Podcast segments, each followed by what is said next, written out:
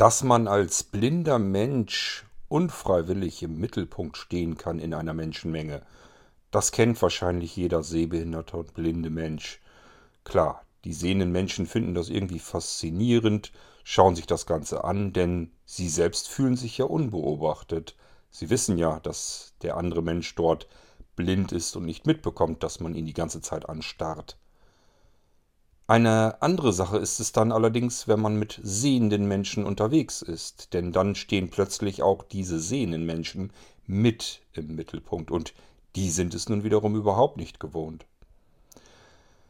Das kann das Problem an der Sache sein und dem nimmt sich heute unsere blinde Protagonistin Anja an, es ist hierbei leider unsere letzte Anja-Geschichte, die ich für euch habe.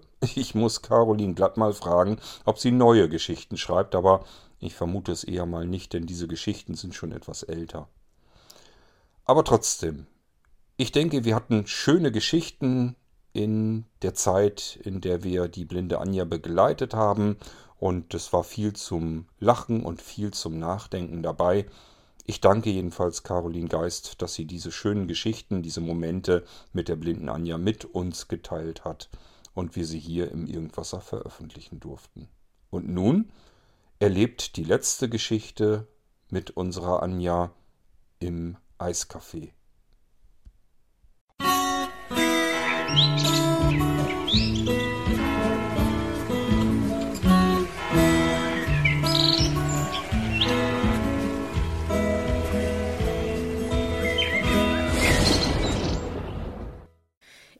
mit meiner Cousine Sandra und einer Freundin zusammen in unserem Lieblingseiscafé.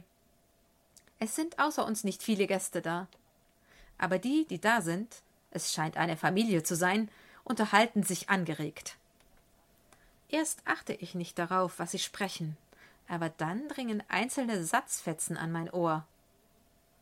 Bin ich gespannt, wie sie das mit dem Eis macht. Da müssen wir dann zuschauen, wie das geht. Das kann nicht sein. Ich habe mich bestimmt verhört. Doch in diesem Moment sagt meine Cousine auch schon Du, das ist unmöglich. Die da drüben gucken die ganze Zeit zu dir rüber. Die glotzen schon seit einer Weile immer und ich glaube, die reden auch über uns. Sie haben schon ein paar Mal auf dich gezeigt. Da bleibt mir das Eis schon im Hals stecken, obwohl das künstlerische Gebilde, das ich nachher bekommen werde, noch persönlich vom Chef bearbeitet wird. Die Bananen, Kiwis, Äpfel und Sternfrüchte werden zu Blumen und Fächern umgestaltet. Nüsse, Sahne und Soße in Feinabstimmung darum und darüber drapiert. Er weiß genau, wie ich es liebe. Wenn mir jetzt noch einer sagen könnte, wie ich diesen Genuss noch als solchen erleben soll, wenn vier Paar Augen auf mir ruhen und ich vor Panik gar nicht mehr aufhöre zu kleckern und mich blöd anzustellen. Aber na warte, nicht mit mir. Heute bin ich mal wieder auf Konfrontationskurs. Die werden schon sehen, was sie davon haben. Meine Cousine weiß schon, was die Stunde geschlagen hat und übersetzt mir freiwillig jede auf mich deutende Geste der kinobegeisterten Familie. Noch scheinen sie zu denken, dass wir nichts bemerkt haben. Als mein Eis kommt, höre ich tatsächlich schon wieder die nicht leise genug gesprochenen Worte eines etwas älter klingenden Herrn. So, jetzt guck! Jetzt bin ich aber gespannt, wie sie ist. Ich muss aufpassen, dass mir der Mund nicht offen stehen bleibt vor Entsetzen. Erstmal beginne ich wie wild auf dem Tisch herumzusuchen, obwohl ich genau weiß, wo mein Eisbecher zu finden ist. Sehr umständlich sind mir meine Freundin und Cousine dabei behilflich. Der Aufforderung, man möge mich doch bitte füttern, da ich unmöglich meinen eigenen Mund finden könne, kommen die beiden diensteifrig nach. Selbstverständlich unterhalten wir uns so lautstark, dass den stumm gewordenen Zuhörern nichts entgehen kann. Demonstrativ spieße ich ein langes Bananenstück auf die mitgelieferte Gabel auf und beiße immer wieder davon ab. Zwischendurch tunke ich es in den Schaum des ebenfalls neben mir stehenden Cappuccinos. Dann drehe ich mich auch noch in die Richtung, in der ich die Zuschauer vermute, und sage Entschuldigen Sie, aber ich mache das immer so. So schmecken die Erdbeeren am besten. Altes italienisches Rezept. Aber normalerweise verlange ich Eintritt dafür. Im Zoo müssen Sie doch auch bezahlen, oder?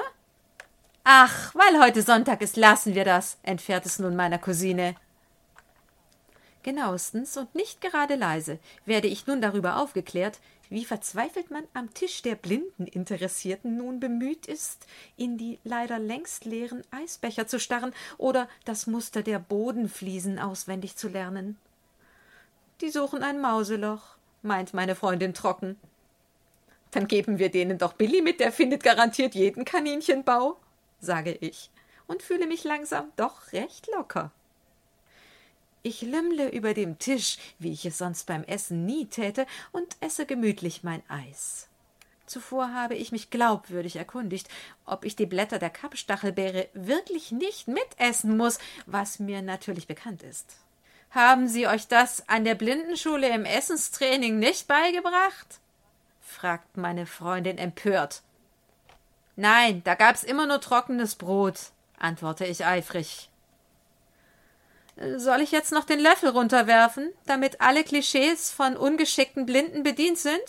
erkundige ich mich bei meinen Tischnachbarn, wobei sich sicher auch das selbsternannte Publikum angesprochen fühlt, das mittlerweile aus Verzweiflung den Tisch gewechselt hat, so dass es in einem anderen Winkel zu uns sitzt. Du, sind die noch da oder sind die so still, weil sie zuschauen müssen? frage ich meine Cousine. Ich glaube, die wünschen sich gerade heute nicht ausgerechnet in diese Eisdiele gegangen zu sein, antwortet meine Cousine gelassen. Als die vier es endlich geschafft haben, den Kellner herbeizuwinken, um ihre Rechnung begleichen zu dürfen, winke ich ganz übermütig zu ihnen hinüber und rufe ihnen einen Abschiedsgruß zu. Ich denke noch, dass es sicher ziemlich die falsche Richtung war, in die ich gewunken habe. Doch meine Freundin meint, das sei für die fast gespenstisch gewesen, weil ich so direkt hingesehen und gewunken hätte, als hätte ich sie gesehen. Die waren total entgeistert. Das hat man genau gesehen. Am Ende denken die jetzt, du bist gar nicht blind. Meine Cousine freut sich wie eine Schneekönigin. Du, das machen wir öfter, sagt sie begeistert. Ich glaube, die haben jetzt was zum Nachdenken. Schade, dass es nicht viele Menschen gibt, die mir sagen, wann ich massiv angegafft werde. Denn nur dann kann ich ja reagieren. Mal aus Interesse schauen ist ja in Ordnung. Aber sowas finde ich scheußlich. Ich habe das schon manchmal getan, dass ich die Menschen auf solche oder ähnliche Weise auf ihr Benehmen aufmerksam gemacht habe. Vor allem ist es den Sehenden gegenüber, die mich begleiten, unfair. Manche stört das angestarrt werden so sehr, dass sie sich ungern mit Blinden auf der Straße zeigen. Das ist dann wirklich grenzwertig. Neulich war ich mit Moritz und Jessie, einer Bekannten, die noch nie zuvor mit mir unterwegs bzw. unter vielen Menschen gewesen war, auf einem Fest hier in der Nachbarschaft, wo Kaffee und Kuchen verkauft wurde. Sie brachte uns die Teller und Tassen an den Biertisch, und wir wollten es uns schmecken lassen. Auf einmal sagte die Bekannte, die schon eine Zeit lang sehr nervös und abwesend gewirkt hatte, ungehalten Sag mal, hab ich irgendein Zeichen auf der Stirn oder wie? Warum glotzen denn die ganzen Leute zu uns her? Nur weil ihr blind seid? Das ist ja nicht zum Aushalten. Ich komme mir vor wie ein bunter Hund. Ich wurde richtig wütend, weil ich wirklich überhaupt nichts davon bemerkt hatte, stand auf, reckte den Arm in die Höhe und rief Hallo, seht ihr mich jetzt alle? Habt ihr jetzt genug geguckt? Die Bekannte, die damit völlig überfordert war, raunte mir zu, ob ich verrückt geworden sei. Es war ihr furchtbar peinlich.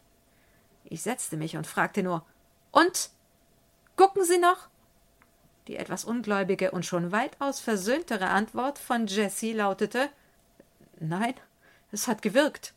Jetzt guckt gar keiner mehr. Das gibt's doch nicht. Wenn ich bedenke, dass fast unser Nachmittag geplatzt wäre, weil uns um ein Haar die Begleitperson abhanden gekommen wäre, finde ich das schon ärgerlich. Wie kann es sein, dass eine große Ansammlung von Menschen einen Gefallen daran findet, zwei Blinde anzustarren, denen eine sehende Person behilflich ist?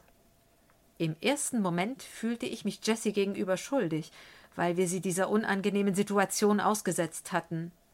Und das alles, ohne dass wir es überhaupt wahrgenommen hätten. Das ist ja noch das Unfairste daran.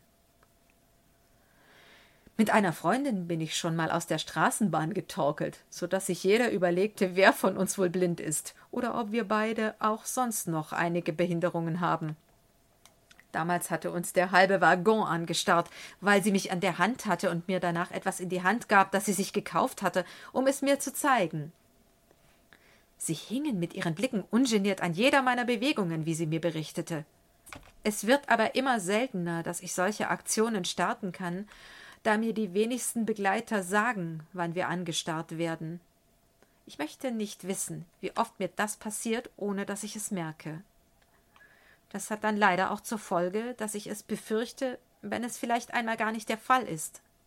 Und es macht mich wütend, dass ich es selbst nicht weiß und die Menschen wissen, dass sie mich unverhohlen beobachten können, ohne von mir ertappt zu werden. Und dann diese Show mit mir abzuziehen, das traut sich auch nicht jeder Sehende, weil wir dann kurzfristig noch mehr im Mittelpunkt stehen.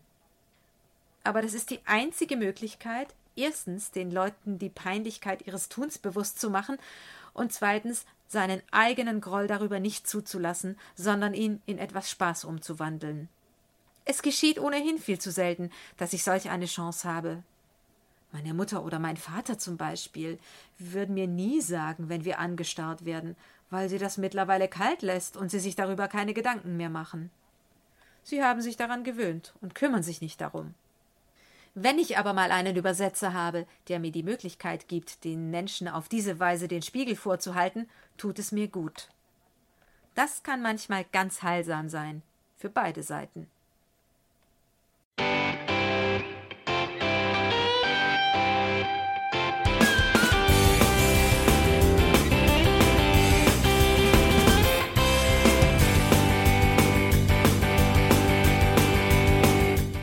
Das war Irgendwasser von Blinzeln. Wenn du uns kontaktieren möchtest, dann kannst du das gerne tun per E-Mail an podcast.blinzeln.org oder über unser Kontaktformular www.blinzeln.org. Blinzeln schreibt man in unserem Fall immer mit einem D in der Mitte. Wenn du möchtest, kannst du uns sehr gerne auch einen Audiobeitrag auf unseren Podcast Anrufbeantworter sprechen. Der hat in Deutschland die Telefonnummer 05165 439 461. Und wenn du uns aus dem Ausland anrufen möchtest, dann ersetze einfach die erste 0 gegen die 0049 für Deutschland. Wir bedanken uns für dein Interesse und freuen uns schon darauf, wenn du auch beim nächsten Mal wieder mit dabei bist.